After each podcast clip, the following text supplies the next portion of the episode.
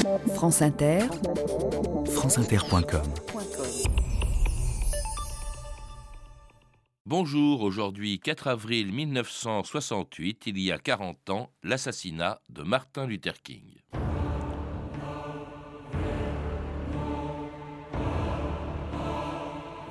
Vous ne pouvez rien contre la mort.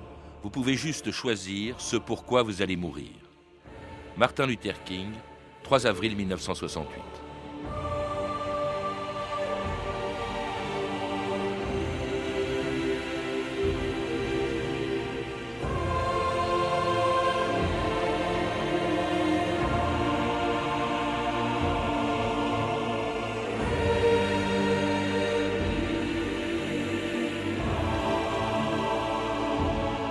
2000 ans d'histoire.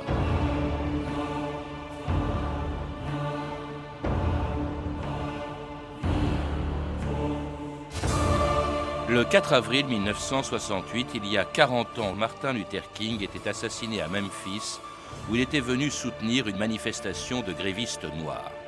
À 39 ans, il était déjà universellement connu, depuis le 28 août 1963. Ce jour-là, à Washington, devant 250 000 personnes et les caméras de toutes les télévisions du monde, au pied de la statue de Lincoln, cet arrière-petit-fils d'esclave avait rêvé d'une Amérique dont tous les citoyens auraient les mêmes droits, quelle que soit la couleur de leur peau. Un an plus tard, ce rêve devenait une réalité et Martin Luther King, le plus jeune prix Nobel de l'histoire. C'était l'aboutissement d'un combat commencé le 1er décembre 1955 dans une petite ville de l'Alabama. Ce jour-là, dans un bus de Montgomery, une couturière noire, Rosa Parks, avait été arrêtée par la police parce qu'elle avait refusé de laisser sa place à un blanc. Au lieu de se résigner, la communauté noire de Montgomery décidait de boycotter les bus de la ville. À sa tête, un pasteur de 26 ans, dont l'Amérique n'allait plus cesser d'entendre parler, Martin Luther King. Nous, les citoyens noirs de Montgomery, sommes engagés dans une lutte non violente contre les mesures injustes et indignes qui nous sont imposées dans les bus de la ville. Nous remonterons dans les bus. Ayons assez d'amour pour transformer un ennemi en ami. Nous serons capables de sortir de la nuit où sévit la cruauté de l'homme envers l'homme pour aller vers une aube resplendissante de liberté et de justice. Nous, citoyens noirs de Montgomery, Alabama, allons continuer notre vaste mouvement de protestation.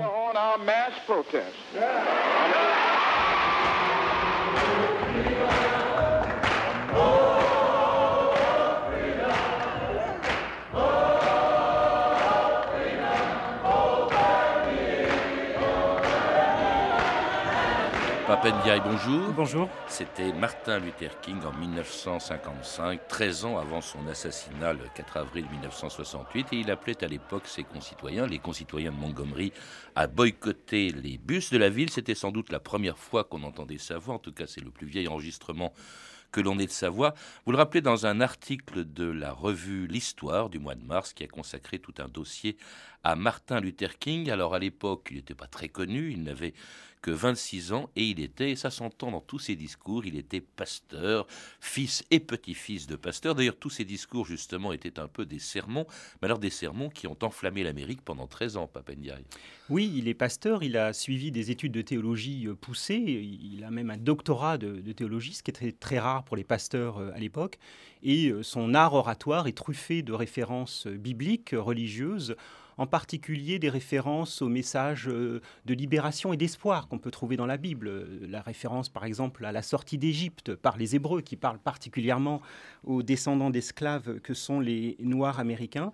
Et euh, par ailleurs, il a un art oratoire, euh, on, vient de l'entendre, tout à fait brillant, avec un débit, une scansion assez particulier. Pendant ses études, il ne lit pas que de la Bible, il lit aussi quand même Thoreau, et il découvre ce qui va être le principe de, de, toute son action, c'est-à-dire la non-violence.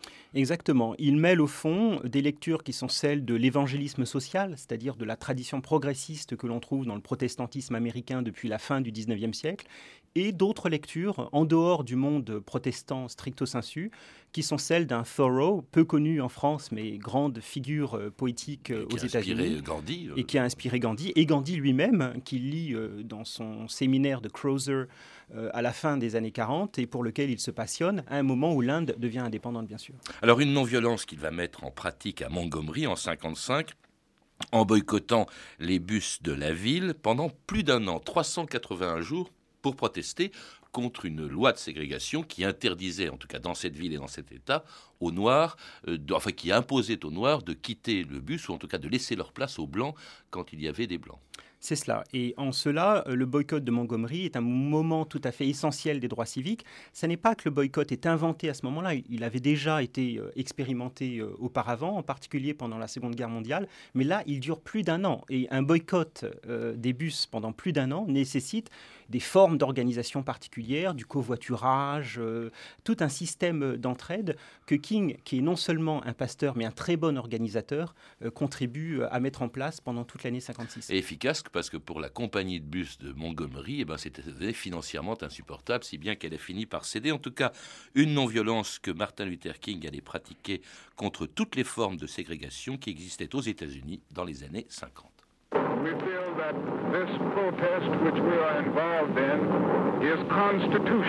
Nous savons que notre lutte est constitutionnelle et nous refuser ces droits équivaut à nous refuser nos droits constitutionnels de citoyens des États-Unis.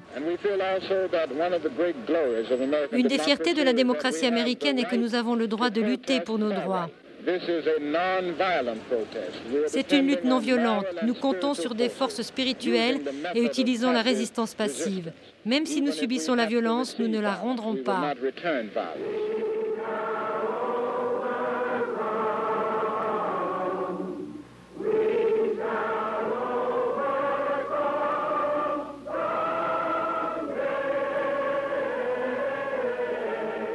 We Shall Overcome, c'est un vieux cantique de 1903, mais c'est devenu en fait euh, l'hymne au fond euh, euh, des, Noirs américains contre la ségrégation. Exactement, interprété de manière inoubliable par la grande chanteuse de gospel Mahalia Jackson, qui, chante, qui chantera quelques années plus tard aux obsèques de King.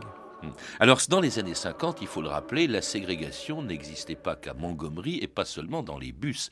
Elle était pratiquée dans presque tous les États, en tout cas du sud des États-Unis, Papendiaï. Elle corsetait tous les États du sud des États-Unis depuis la fin du 19e siècle et séparait les Blancs et les Noirs dans l'espace public en général, avec de multiples lois qui prenaient parfois un tour baroque selon les États. Euh, dans le Tennessee, par exemple, les ascenseurs pouvaient être ségrégés avec des ascenseurs pour noirs, des ascenseurs pour blancs, les toilettes un peu partout, les cimetières, les hôpitaux, les écoles, les stades, les lieux de loisirs, les restaurants, les cafés, bref, la vie sociale était en quelque sorte séparée par un mur séparant les uns des autres. Ça dépendait des États. C'est d'ailleurs la raison pour laquelle, dans ce système fédéral, le gouvernement fédéral, qui avait déjà supprimé la ségrégation dans l'armée, par exemple un service public, ne pouvait rien contre les lois de ces États. C'est ça qui a paralysé au fond Washington pendant longtemps, Papendia. En partie dans la mesure où la Cour suprême, qui est l'instance judiciaire euh, suprême des États-Unis, pouvait quand même intervenir et signifier que les lois de ségrégation étaient illégales au regard des principes généraux euh, le pays. C'est ainsi qu'en 1954, la Cour suprême a interdit la ségrégation dans les écoles publiques au motif que la séparation des élèves blancs et noirs était préjudiciable aux, élèves noirs. Et donc, euh, l'effort de déségrégation commence par des décisions de justice par le haut, en quelque sorte, avant que, à partir de 56 et du boycott des bus, au fond, la mobilisation euh, des Noirs ne force le pouvoir politique et, législatif, euh, en particulier, à intervenir de manière plus directe qu'il ne l'avait fait jusqu'à présent. Et avec cette organisation qu'en 1957, eh bien, Martin Luther King crée, le SCLC, Southern Christian League Conference, et avec des moyens, d'autres moyens que le boycott. Hein. Il y a des tas d'autres moyens non violents pour essayer de faire disparaître la ségrégation, C'est cela, et on expérimente donc toutes sortes de moyens, le boycott, on vient d'en parler, mais aussi les sit-ins qui commencent à partir de 1960 en Caroline du Nord, À partir de 61, les fameux Freedom Rides, les voyages de la liberté par lesquels des étudiants, souvent blancs et noirs, voyagent ensemble dans les lignes de bus dans le sud. L'idée au ils fond, se font attaquer d'ailleurs se font attaquer par le Ku Klux Klan, hein, qui est très efficace de manière très très violente, en particulier dans, dans l'Alabama et le, et le Mississippi, les deux États peut-être les plus euh, ségrégés euh, du sud. L'objectif, c'est au fond de provoquer le système de la ségrégation, de faire connaître aux Américains l'injustice de ce qui se passe dans le sud, et donc là, le retentissement médiatique est tout à fait essentiel dans la démarche des droits civiques. Notamment lorsque justement des manifestations très violentes, enfin pas très violentes de la part de ceux qui les organisent, mais de la part de la police qui les réprime, se produisent à Birmingham en, en 1963. L'opinion américaine est bouleversée, ce qui pousse le président Kennedy en juin 63 à déposer un projet de loi fédéral interdisant la ségrégation et l'occasion pour Martin Luther King de faire euh, pression sur le Congrès en organisant la plus grande manifestation de masse qu'on ait jamais vue aux États-Unis et en prononçant à Washington un des discours les plus célèbres de l'histoire du XXe siècle. C'était le 28 août 1963 devant 250 000 manifestants. I have a dream that one day this nation will rise up je fais le rêve qu'un jour, cette nation se lève et vive sous le véritable sens de son credo.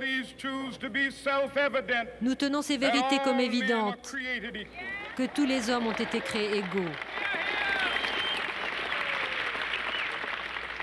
I have a dream that one day on the red hills of Georgia, je fais le rêve qu'un jour, sur les collines rouges de la Géorgie, les fils des esclaves et les fils des propriétaires d'esclaves puissent s'asseoir ensemble à la table de la fraternité.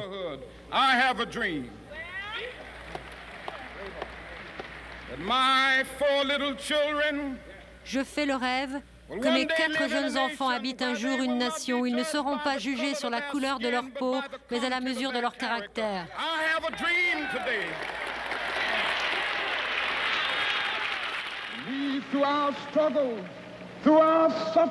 À travers nos luttes, nos souffrances, notre sacrifice, nous serons capables d'accomplir le rêve américain. Ce sera le jour où tous les enfants de Dieu, noirs et blancs, juifs et gentils, protestants et catholiques, seront capables de se tenir par la main et chanter le vieux négro spirituel, libre enfin. Merci Dieu Tout-Puissant, nous sommes enfin libres.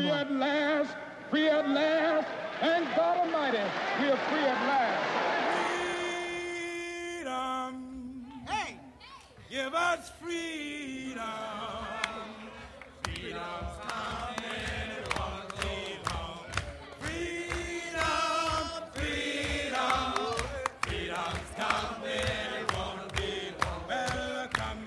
Kennedy, take me out my misery. Freedom's coming, it won't be long. Well, can't you see what segregation's doing to me? Freedom's coming,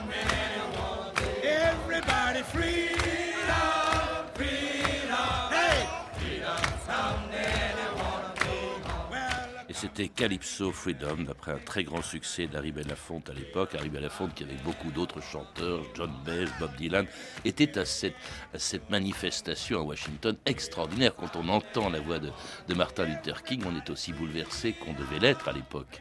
Certainement, euh, il prend la parole à la fin de la journée. La journée a été euh, d'une chaleur écrasante dans l'été de Washington. Il commence son discours, c'est un discours écrit hein, au départ.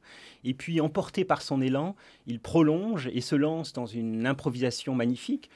Tout ça, I Have a Dream, c'est improvisé. C'est improvisé. Alors, ce sont des éléments qu'il a déjà prononcés dans différents discours euh, auparavant. Mais il rassemble ça dans une improvisation géniale qui fait entrer ce discours dans, dans, dans l'histoire américaine. Et qui le fait, et qui fait entrer Martin Luther King, qui est déjà connu aux États-Unis depuis le temps qu'il lutte, depuis Montgomery, mais vraiment qui lui donne une dimension internationale, au point d'ailleurs qu'il reçoit peu de temps après le prix Nobel de la paix. Exactement, il, euh, il est déjà connu euh, de tous les Américains, incontestablement, mais c'est ce discours qui euh, est instantanément traduit dans des dizaines de langues. Il est traduit en français quelques jours après dans la presse. il fait son chemin en Asie, du côté de l'Inde, en, Afrique, récemment décolonisée. Et ce discours devient emblématique de la lutte des Noirs pour l'égalité des droits, c'est-à-dire pour la fin de la ségrégation et pour l'obtention du droit de vote. Alors cette, cette égalité, il l'a il la réclame. Kennedy l'avait promise. Il avait déposé un projet de loi pour supprimer en tout cas la ségrégation en juin 1968. Il y a eu ce discours de Washington. Kennedy est assassiné en novembre, mais son successeur, Johnson, va continuer dans, ce, dans le même sens et, et faire voter donc par le Congrès et signer d'ailleurs le 3 juillet 1964 un premier, la suppression de la ségrégation. France Inter, Michel Texier. Il était minuit moins 5 en France, un siècle après la libération des Noirs par Abraham Lincoln, quand le président des États-Unis, en signant le projet de droit civique, a promulgué la loi. Tonight, I urge every public official, I urge every American to join in this effort to bring justice and hope to all our people. Ce soir, je demande à tous les fonctionnaires, à tous les chefs religieux, je demande à chaque Américain de se joindre à l'effort commun qui doit apporter la justice et l'espoir à tous et la paix dans notre pays. Congress passes the most sweeping civil rights bill ever to be written into the law, and thus reaffirms the conception of equality for all men that began with Lincoln and the Civil War 100 years ago. The Civil Rights Act of 1964.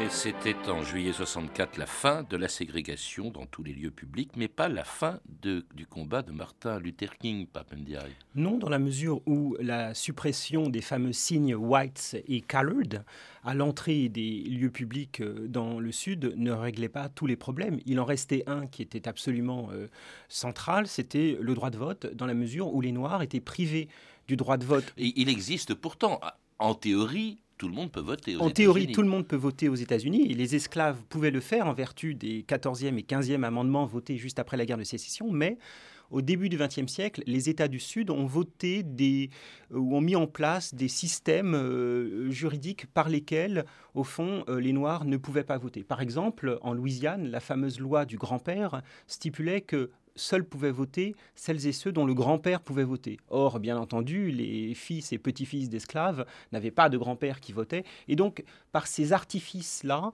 la population noire du Sud a été écartée euh, des euh, bureaux de vote. Il y avait des clauses de résidence. Des clauses de résidence ou des clauses euh, de, de lecture et de maîtrise de, de l'écriture qui faisaient que les Noirs échouaient systématiquement. Et c'est ce genre de, de, de disposition qui prend fin l'année suivante. Alors, il y avait des endroits, vous citez par exemple la ville de Selma, où 1% des Noirs étaient inscrits sur les listes électorales, et ça va faire l'objet de trois marches de protestations qui sont extrêmement violentes en 1965. Exactement. La démarche, encore une fois, c'est de euh, mettre en place des manifestations, des démonstrations pour euh, forcer localement les autorités à inscrire les Noirs sur les listes électorales. À Selma, par exemple, dans l'Alabama, le bureau d'inscription n'était ouvert qu'une demi-journée par mois selon des horaires fantaisistes. Et donc, de facto, la population ne pouvait pas voter. Et donc, il faut une mobilisation à chaque fois, qui est non seulement celle des Noirs de la région, des Noirs de Selma, mais de toute une partie de jeunes militants, y compris des jeunes militants du Nord, qui se joignent à la marche pour euh, pour obtenir le droit de vote. Alors, euh, marches qui sont réprimées très violemment par la police. Il y a eu des morts à ce moment-là. Et cela pousse Johnson à faire voter donc une deuxième loi supprimant toute limitation au droit de vote. C'était en août 1965, la Voting Rights Act. Et au moment même, d'ailleurs, où Johnson eh bien, développait, pardon, augmentait la, la, pression de son pays, enfin augmentait, engageait son pays de plus en plus loin dans la guerre du Vietnam, et l'occasion pour Martin Luther King de se lancer dans un nouveau combat. Le monde exige de l'Amérique une grande maturité que nous ne sommes peut-être pas capables d'acquérir. Le monde exige que nous admettions notre erreur dès le début de notre engagement au Vietnam et du mal fait aux Vietnamiens.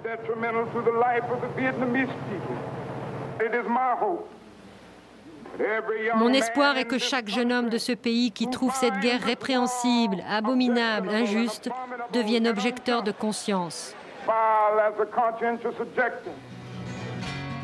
I got a letter from LBJ. It said, This is your lucky day. It's time to put your khaki trousers on. Though it may seem very clear we've got no job to give you here, so we are sending you to Vietnam.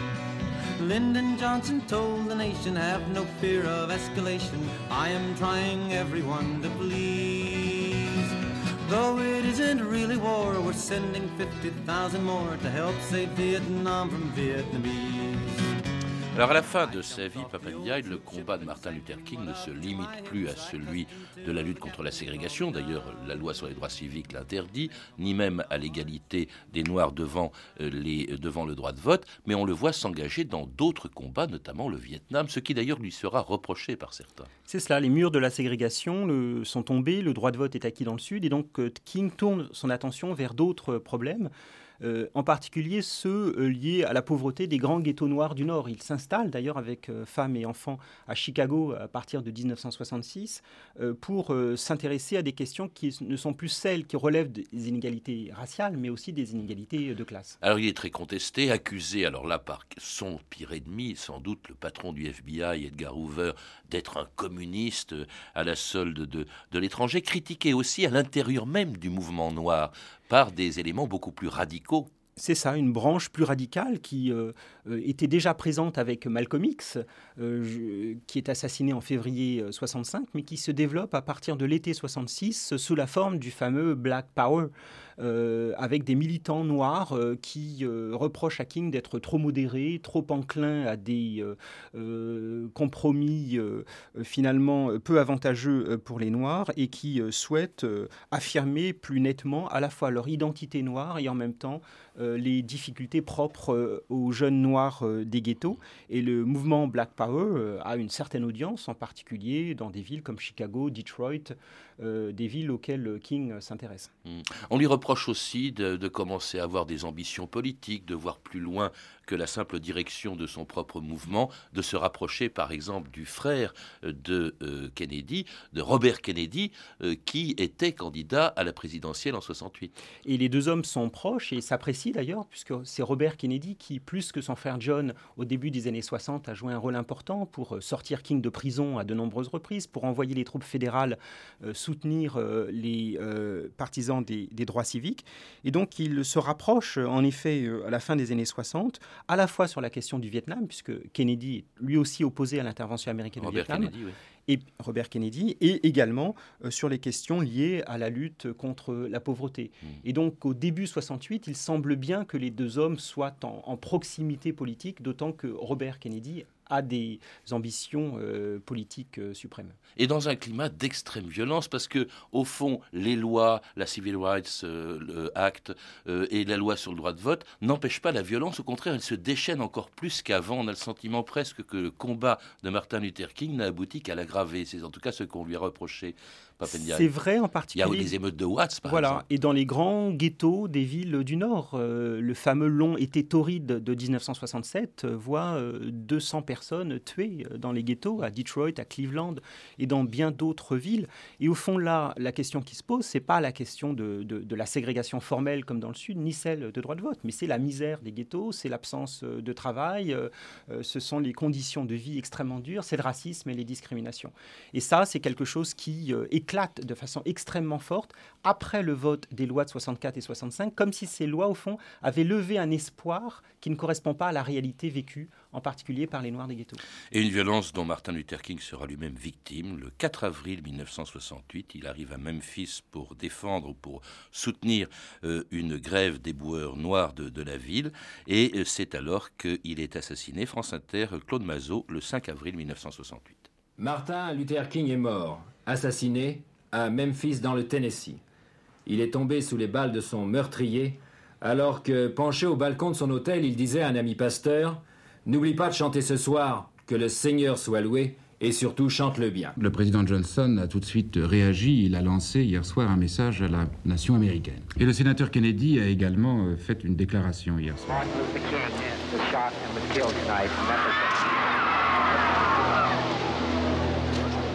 For those of you who are black and are tempted to fill with pour ceux d'entre vous qui sont noirs et tentés de ressentir de la haine envers des blancs face à un acte d'une telle injustice, Je leur dis que je ressens dans mon propre cœur le même sentiment. Un membre de ma famille était tué, mais par un blanc. Ce n'est pas la fin de la violence, ni de l'illégalité, ni du désordre.